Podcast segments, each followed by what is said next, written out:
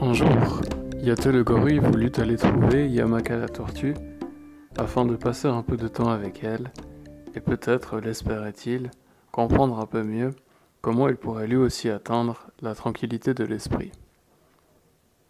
Ce faisant, il aperçut Maipatou l'épervier qui était déjà en train de s'entretenir avec la vénérable tortue et lui disait Oh, ancienne Yamaka, je viens respectueusement vous trouver car je constate que j'alterne entre un sentiment de bien-être et un sentiment de grande fatigue, entre un sentiment d'accomplissement et un sentiment d'impuissance, entre la certitude et entre le doute.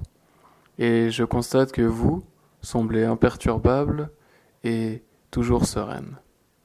Aussi pour cette raison, je viens vous demander, vénérable Yamaka, comment est-ce que je pourrais, moi aussi, m'approcher de cette voie que vous suivez? Alors Yamaka lui répondit ceci. tout. vous êtes certainement le plus éloquent de tous les animaux ici, dans cette savane.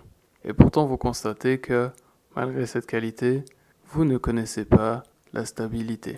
Voyez-vous, c'est très difficile, je pense, d'être comme vous, quelqu'un du verbe, quelqu'un de la lettre et quelqu'un du mot, et en même temps de pouvoir respecter scrupuleusement ses dires. Alors Maëpatou lui dit Effectivement, mais que peuvent valoir mes paroles si je ne suis pas capable de les suivre et de les incarner à travers mes actions? Et alors Yamaka poursuivit, elle dit.